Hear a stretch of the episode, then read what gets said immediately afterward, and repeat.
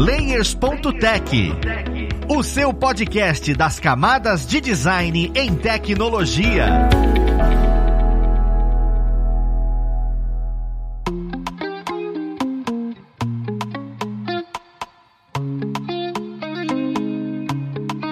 Ouvintes! Eu sou o Luiz Lima, designer e professor aqui na plataforma Lura, e vamos para mais um Layers.tech, o seu podcast das camadas de design e tecnologia. Hoje nós vamos conversar sobre moodboard e painel semântico algo que quem trabalha com design está um pouco acostumado, mas isso é um conceito artístico como geral, um processo e é bem interessante. É sobre isso que nós vamos entender melhor, mas vamos lá pro papo, conhecer quem vai ajudar a gente nele. Nós temos hoje como convidado o Felipe Laborior, ele que está aqui em vários dos nossos episódios, que é designer e instrutor aqui na plataforma. Seja bem-vindo, Felipe. Obrigado, Luiz, por mais o um convite. Estamos animado aí pra gente trocar essa ideia sobre moodboard e painel semântico. Essas coisas são maravilhosas, também tô animado, cara. E juntamente com o Felipe, nós temos o Rafael Nunes, ele que também é a carta marcada aqui nos episódios, e que é designer, ilustrador, concept, game artist. O Rafael, ele é uma coisa enorme de desenvolvimento. Seja bem-vindo, Rafa. A gente faz de tudo um pouco, né?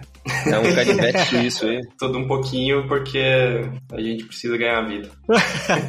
faz parte, faz parte. E assim, já pra gente, apesar de ser bem simples, né? Eu vou começar com a pergunta mais clichê de todas. Cara, o que que de fato é um moodboard e um painel semântico? Porque a gente pode começar a conversar aqui, eu entendo, tem um conceito e tal, mas quem tá escutando a gente pode não ter, né? Se vocês conseguirem explicar, ia ser muito bom. Bom, um moodboard nada mais é do que uma ferramenta de referências em que você organiza visualmente as referências para um determinado projeto. Então, puxando mais pro lado do design, que é a minha área de experiência, né? Não sei se o Rafa pode falar de uma, um outro lado, por exemplo, no caso de ilustração, de conceito artístico, mas pelo menos no lado mais próximo do design, digamos, tradicional, a gente cria um painel. Isso surgiu lá atrás, né? O moodboard, muito associado, por exemplo, à moda, que as pessoas recortavam mesmo imagens, né? De coleções, de vestuários, de tendências, enfim. E aí colavam isso num painel físico, né? E depois esse painel ficava é, exposto num determinado ambiente para que a equipe que fosse trabalhar no projeto que tivesse relação com esse painel tivesse ali inspirações visuais, referências para fazer suas criações. Hoje em dia você tem, claro, como fazer isso de uma maneira virtual, você não vai precisar recortar nada manualmente de uma revista, de um jornal, de qualquer outro material físico, você pode coletar imagens na internet. O próprio Google Imagens é uma alternativa, mas você tem sites muito mais especializados né, em assuntos específicos, mas a ideia principal é você conhecer referências visuais a respeito do projeto que você vai fazer. Então você vai fazer um projeto, sei lá, sobre uma hamburgueria, né? E aí o que, que você quer retratar dessa hamburgueria? Quais são os conceitos por trás? Então você pode ir por trás de conceitos, você pode ir atrás de referências de outras hamburguerias, né? Você dá forma ao repertório visual que compreende esse universo que o projeto está inserido. Esse conceito é a mesma coisa? Moodboard e painel semântico é a mesma técnica, é o mesmo conceito? Ou são tipo só dois nomes diferentes para a mesma coisa? Ou de fato existe uma diferença técnica ou alguma diferença entre um e outro? Moodboard é a versão americana.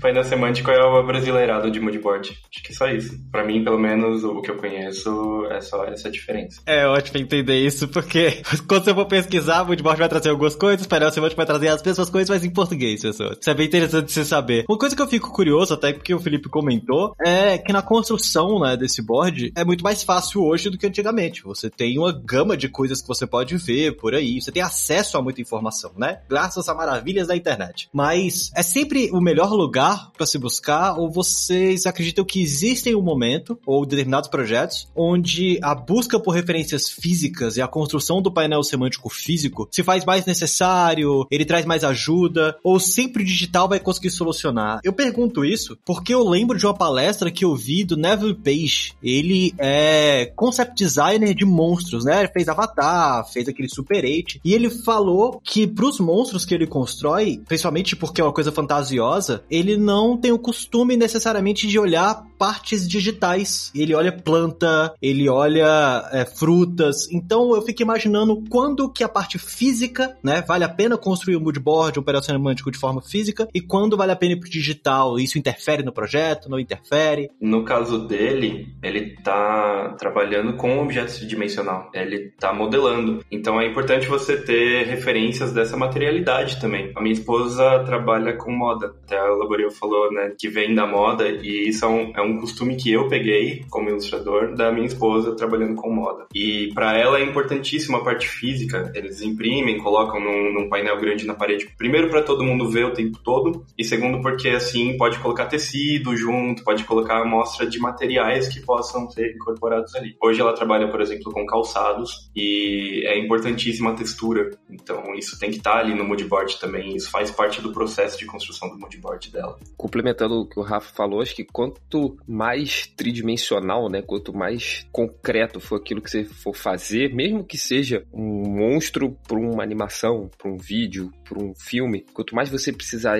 trabalhar com texturas, né, com detalhes de pele, de materiais, acho que mais interessante é você ter isso físico, né, para você tanto acostumar o toque quanto para você poder processar essas informações, né? Porque assim, o que, é um toque de uma casca de árvore, por exemplo, né? É difícil você até criar isso se você não conhece o objeto na realidade, né? Então, dependendo da particularidade do seu projeto, né? Quanto mais, digamos aí, vou botar bem entre aspas, artístico ele for, né? Você não precisa necessariamente, mas mais sentido você tem nessa tridimensionalidade, né? De você ter as coisas físicas, como o Rafa falou, da moda, né? Do tecido, que é um exemplo clássico, por exemplo. Eu tive o primeiro contato com o moodboard na minha época de faculdade, numa aula, se eu não me engano, de estamparia, que era para fazer estampas para moda, né? E aí a professora na época explicou pra gente o que era moodboard e a gente foi atrás de, de referências, né, de objetos para esse moodboard, para esse painel semântico que fossem tridimensionais. Então, não só os recortes de revista, mas os tecidos, né, os pedaços de roupa, como o Rafa falou. Então, se você porventura fazer um projeto dessa natureza, acho que faz muito sentido o moodboard ser físico.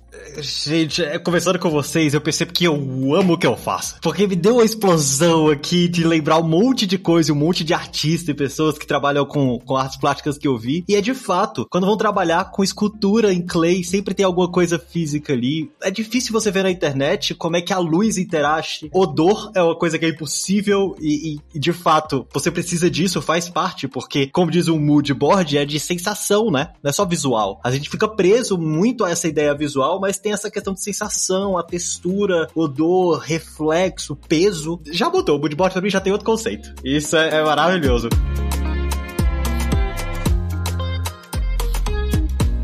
Só que aí vem a ideia de que isso é um processo, né? A gente constrói. E eu fico pensando como é que a gente consegue perceber que o moodboard painel semântico, para quem gosta do português, está bem construído, sabe? É, em que etapa a gente sabe que esse processo vai trazer legal uma solução? Quando a gente percebe que, olha, não tá legal, eu preciso reforçar, eu preciso melhorar a construção, entender como é que constrói isso, porque pode trazer um resultado ruim depois. A gente consegue definir isso? Isso é um bom painel semântico? Isso é um painel semântico ruim? Na empresa de games que eu trabalhava, eu participei do processo de reestruturação da criação de moodboards que a empresa fazia. Porque, basicamente, o, o que a gente tinha era um catadão de referências diversas que iam construir aquele elemento. No, no nosso caso, eram predinhos para o jogo, né? Para colocar no jogo. Então, era assim: vinha uma ideia de criar um disco voador que caiu lá. Então ia todo mundo atrás de referência de disco voador na internet, juntava tudo num,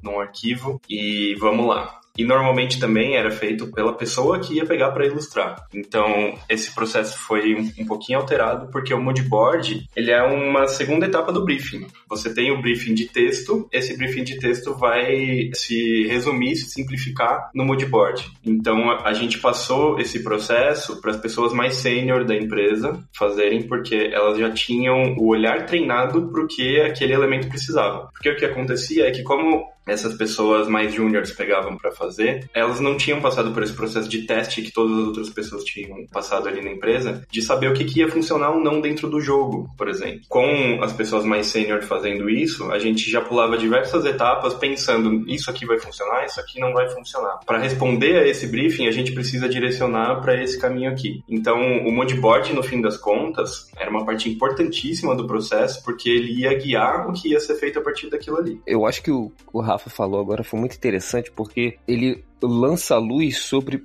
o propósito do moodboard enquanto uma fase antiprojetual. Ou seja, você tem ali um painel de, visual de referências, a partir do qual o projeto vai se desenrolar, o processo criativo vai começar e tudo mais. E aí eu acho que um indicativo de que o moodboard não está muito bom é quando o moodboard ele começa a extrapolar esse momento antiprojetual e você começa a perceber que o moodboard precisa ser alterado, sabe? Então assim, ah, é, eu estou fazendo aqui um, ele usou o exemplo do disco voador, a gente pode continuar a mesma linha. Eu tô aqui fazendo um exemplo de disco voador, mas o disco voador que tá ficando mais legal nesse ambiente aqui específico não tem nada a ver com o que surgiu no moodboard. Então, opa, pera lá. Então, o moodboard provavelmente tá com algum problema, ou o briefing tá com algum problema. Então, acho que um ponto aí que você pode notar aqui, esse processo de criação de moodboard não está funcionando, e vamos lembrar, mais uma vez, é uma ferramenta, é se ele começar a influenciar na criação, se o moodboard começar a ser influenciado, melhor dizendo, pela criação. Você pensar assim, pô, eu vou refazer aqui a referência para que o moodboard pareça com o que eu fiz, quando na verdade deveria ser o contrário, sabe?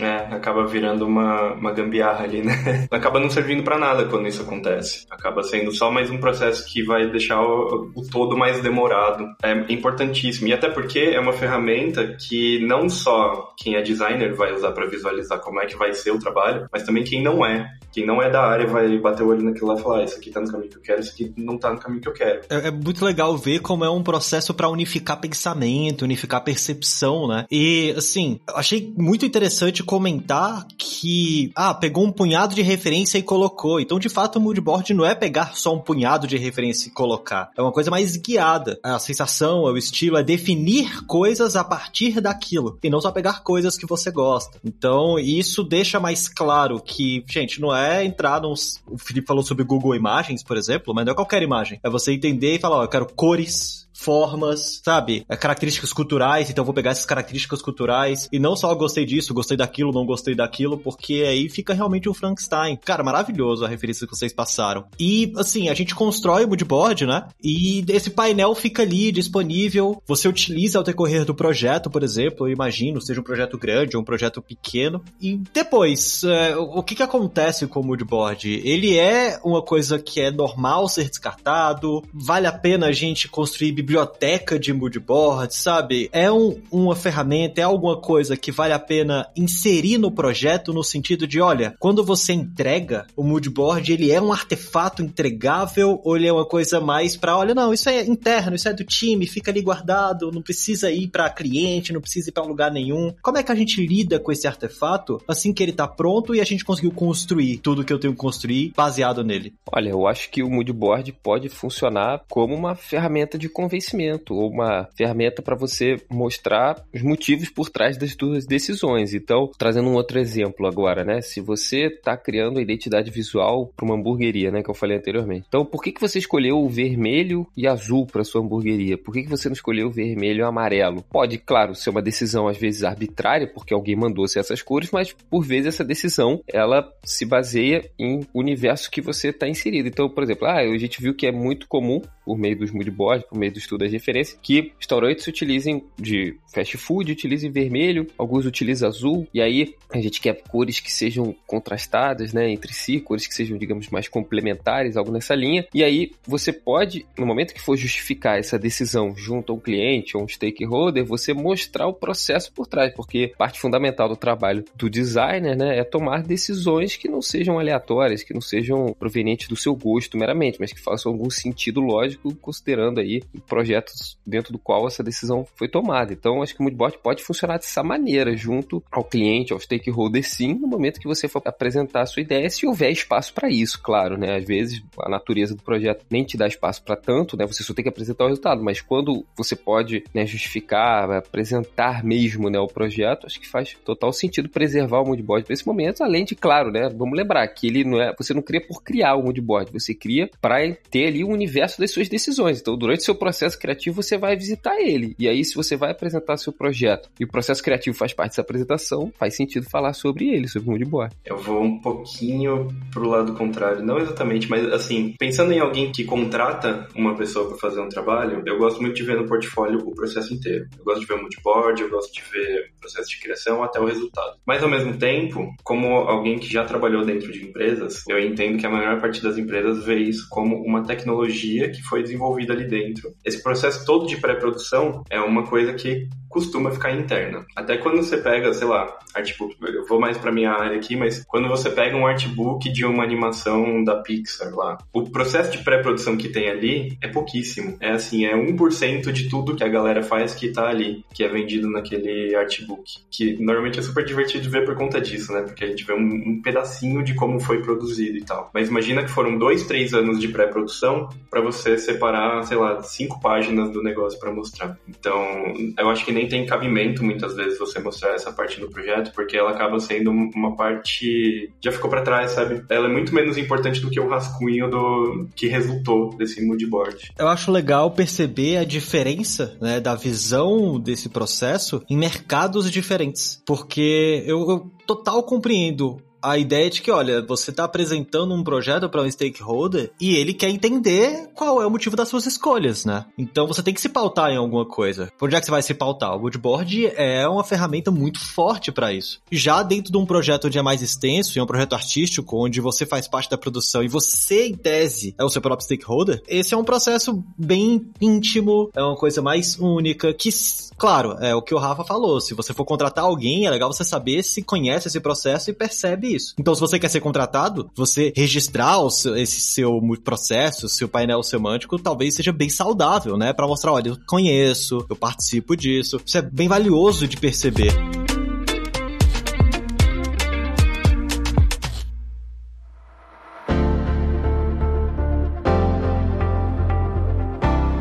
Uma das coisinhas que eu fico pensando é no momento da gente construir isso em si. Existem ferramentas específicas e técnicas para construir moodboard? Ah, não, pô, Luiz, existe o Photoshop, tu é um anta. Não é? Gente, Photoshop existe para tudo, né? Só que Photoshop é uma ferramenta muito ampla. Eu posso fazer animação, eu posso pintar. Às vezes não é a ferramenta essencial, sabe? Você perde o foco, dá muito trabalho. Eu queria saber se existem técnicas para você buscar isso e construir isso de maneira mais adequada, assim como se existe alguma ferramenta, seja digital ou manual, que foque só nisso, que não te leve para outros momentos do projeto, outros momentos do trabalho, sabe? É, a gente pode falar, por exemplo, dessas ferramentas de quadro branco, digamos assim, né? Como o próprio Miro, o FigJam, que são ferramentas que acredito funcionam bem para times colaborativos, né? Quando você tem, às vezes, mais de uma pessoa pensando nesse moodboard, ou o moodboard precisa acontecer para várias pessoas ao mesmo tempo, né? Você tem um acesso unificado. Eu penso que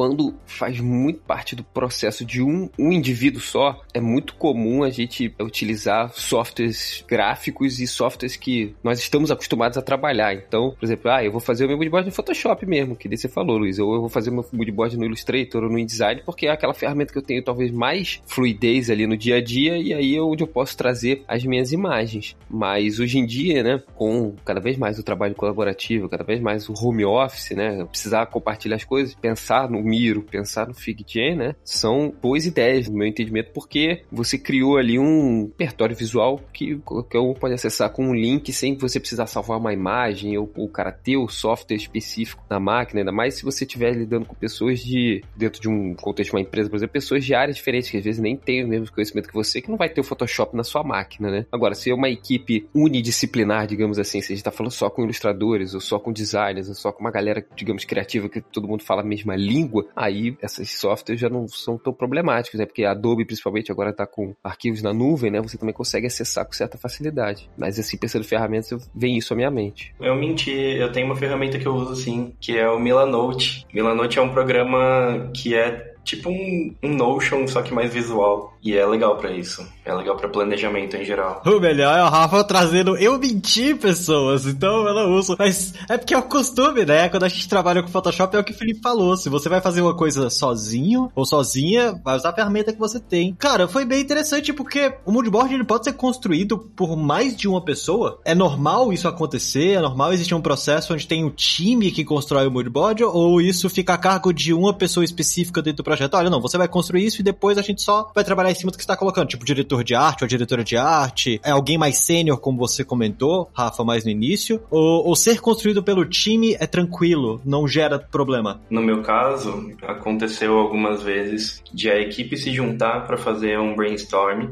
e enquanto a equipe conversava, algumas pessoas iam jogando imagens, mas tinha sempre alguém mais sênior que selecionava essas imagens. Então, mesmo que houvesse um trabalho colaborativo, tinha alguém ali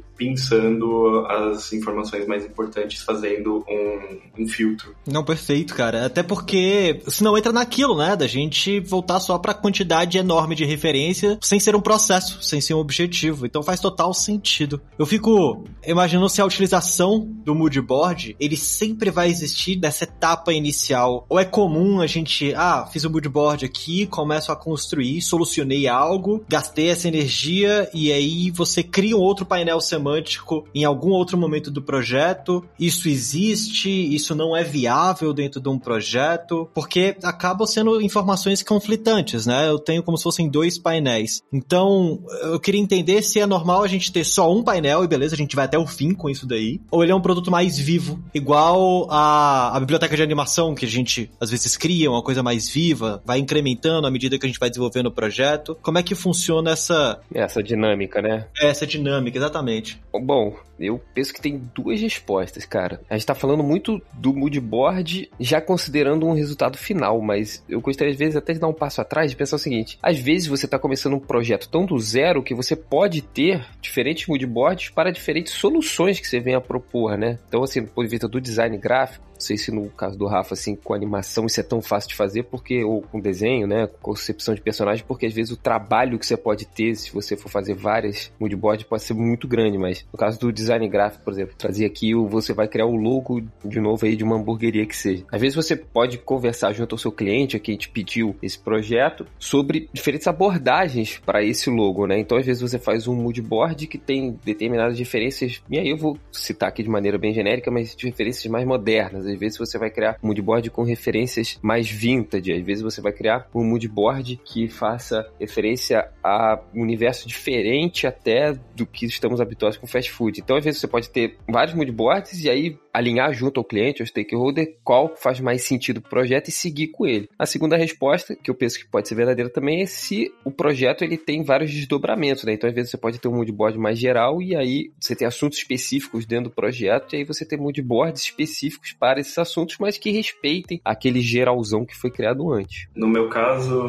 assim, eu penso no, no moodboard como uma ferramenta e uma ferramenta ela tem que sempre estar à disposição da gente realizar um objetivo. Né? Então a gente pode adaptar ela para o objetivo que a gente tem. No meu caso, quando eu vou criar um moodboard para game em um projeto, o que acontece é que tem o macro e o micro. Então existe um moodboard para o projeto macro, que é como o game inteiro vai ser, e existe um projeto para o micro, que é a gente precisa fazer um predinho só lá para o jogo e vai ser um predinho muito importante. Isso é outra coisa. Nem todos vão passar por esse processo de moodboard. A gente fazia quando era importante para o projeto, porque demora, né? Uma coisa que demora tem que alocar alguém para fazer, então custa tempo e dinheiro. Também tinha um, um, outro fator que é, existiam alterações naturais no projeto que depois de alguns meses, se a gente pegasse aquele moodboard inicial, já não correspondia mais. Então o que a gente fazia era criar checkpoints. A gente criava momentos que olhava para aquele moodboard e falava, isso aqui está correspondendo? A gente tem que adaptar um moodboard ou a gente tem que adaptar o material que a gente já tem do projeto? O que está destoando aqui? Cara, é,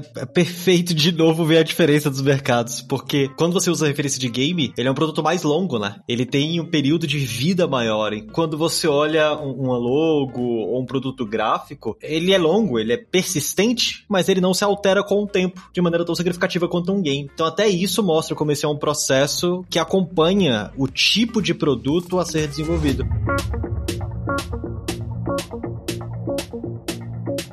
Só que você comentou um negócio importante, Rafa. Nem sempre a gente acaba utilizando isso na criação. E aí é quando a gente percebe que deve se utilizar ou não deve se utilizar um moodboard. Porque é o que você falou, depende de tempo, é energia, é dinheiro. Quando é que você olha e fala, olha, neste momento, ou neste tipo de projeto, ou esta situação, não vale a pena moodboard. Existem outras soluções que se assemelham, são mais rápidas, são mais claras. Esse é o momento onde eu preciso construir isso. Eu queria entender qual é o momento momento para saber, olha, quando eu utilizo esse processo, quando eu utilizo essa técnica? Quando a gente tem algum elemento de destaque ou distoante. Se você tem um, um projeto que tá tudo, sei lá, você tem diversos botões, os botões são todos iguais, a gente já vai pegar aquilo ali e saber como fazer. Você tem um botão que distorce todos, aí você vai ver o que, que você planeja ali para fazer aquilo, que ainda esteja com a cara de todo o resto do projeto também. Agora, se você precisa de alguma coisa que se destaque em relação a todo o resto, no meu caso, por exemplo, o os prédios principais do jogo, ou o personagem principal de um jogo, de uma animação. Eu não vou fazer um moodboard para uma multidão que eu vou desenhar numa animação. Não tem porquê. Qualquer personagem que a gente colocar ali,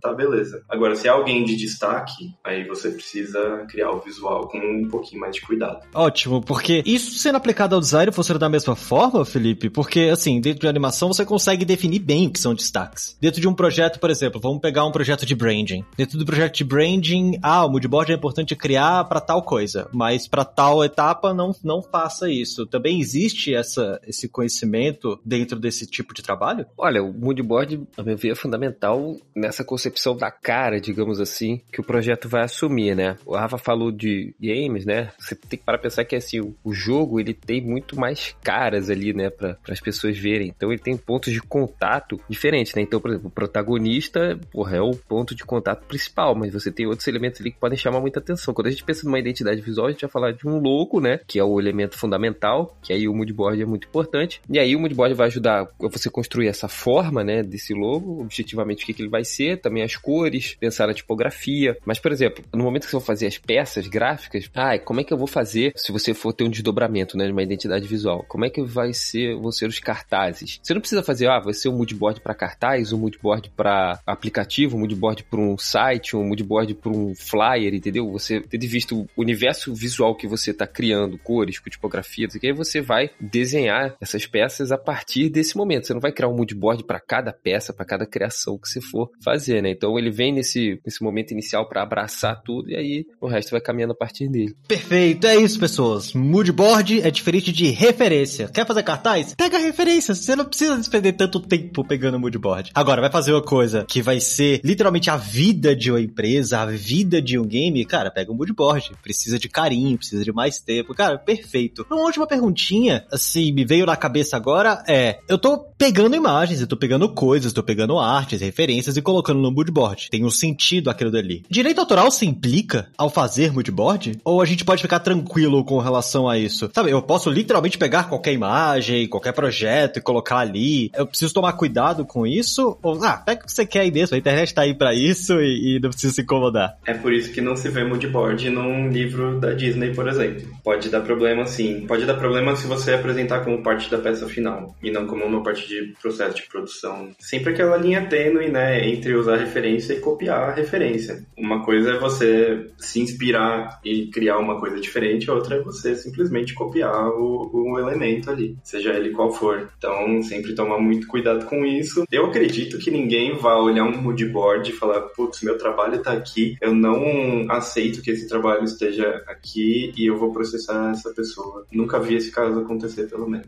É, até porque muitas vezes o moodboard ele é uma ferramenta que mostra muitas vezes imagens, digamos, genéricas. Então você não necessariamente precisa pegar uma referência. Olha, eu vou fazer uma marca aqui de hamburgueria, vai estar tá lá o logo do McDonald's como uma referência, sabe? Então, às vezes você pode ter mais uma fotografia de um sanduíche ou de pessoas usando uma determinada roupa ou de um ambiente de loja, algo nessa natureza, sabe? Mas, como o Rafa falou, toma cuidado para você não criar um moodboard que seja um plágio, né? Até porque não faz sentido o seu projeto também for um plágio, mas assim, você não passar essa mensagem que você tá criando uma cópia de alguma outra coisa e também se você estiver trabalhando com material mais artístico também, né? E onde você for expor esse moodboard, para não correr o risco aí de algo nessa linha. Mas eu também acho muito pouco provável que alguém vai vir algum dia querer te processar ou falar, poxa, você tá usando aí um frame da minha animação para fazer a sua criação, sabe? Acho pouquíssimo provável, mas todo cuidado é público. Eu tenho uma dica legal que eu costumava fazer, eu faço bastante na verdade, que é eu faço um moodboard temático e um moodboard estético.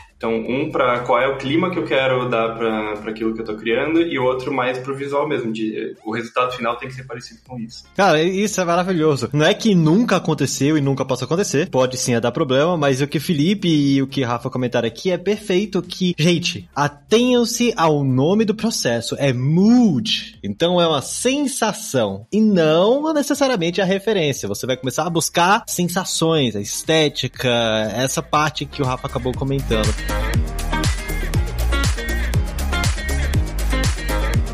Pessoal, deu para clarear bastante a ideia do que é e, e, e, diferenciar, né, do que é de fato para referência, que acho muito turvo, é fácil confundir. E agradeço a presença de vocês aqui. Como é de praxe, né, eu queria dar aquele espaço para quem tá acompanhando a gente, escutando a gente, consiga também acompanhar vocês, ver um pouco do projeto de vocês. Então, Felipe, para quem quiser te achar por aí, ver seus projetos, onde é que o pessoal consegue te achar? Bom, eu tô no Behance, tem uma página lá, o Luiz vai deixar linkado aqui, né, na descrição do episódio. Eventualmente eu posto trabalhos lá, coisa que eu faço pessoal, às vezes projetos pra Lura também. Então a gente pode se encontrar lá, se quiser mandar uma mensagem, fica à vontade também. Perfeito! Se vocês usarem as artes do Felipe como moodboard, podem ficar tranquilos que ele não vai processar vocês. E aí nós também temos o Rafa Nunes. Rafa, para quem quiser te acompanhar, ver os seus projetos, o que você já construiu, onde é que o pessoal consegue te achar? O meu portfólio tá no Behance também, e meu Instagram é Rafa underline Nunes, underline Rafa. E é isso aí, obrigado pelo convite. Muito obrigado, Rafa. Eu que agradeço a presença de vocês dois. E é isso, pessoal. Espero que tenha elucidado o que é moodboard, o que é painel semântico, a diferença que tem com relação a referências. E agradeço a vocês, ouvintes, que estão com a gente aqui até este momento. Lembrando de dar aquela sua avaliação no seu agregador favorito. E nós vamos ficando por aqui. Um abraço e até o próximo Layers.tech. Fui!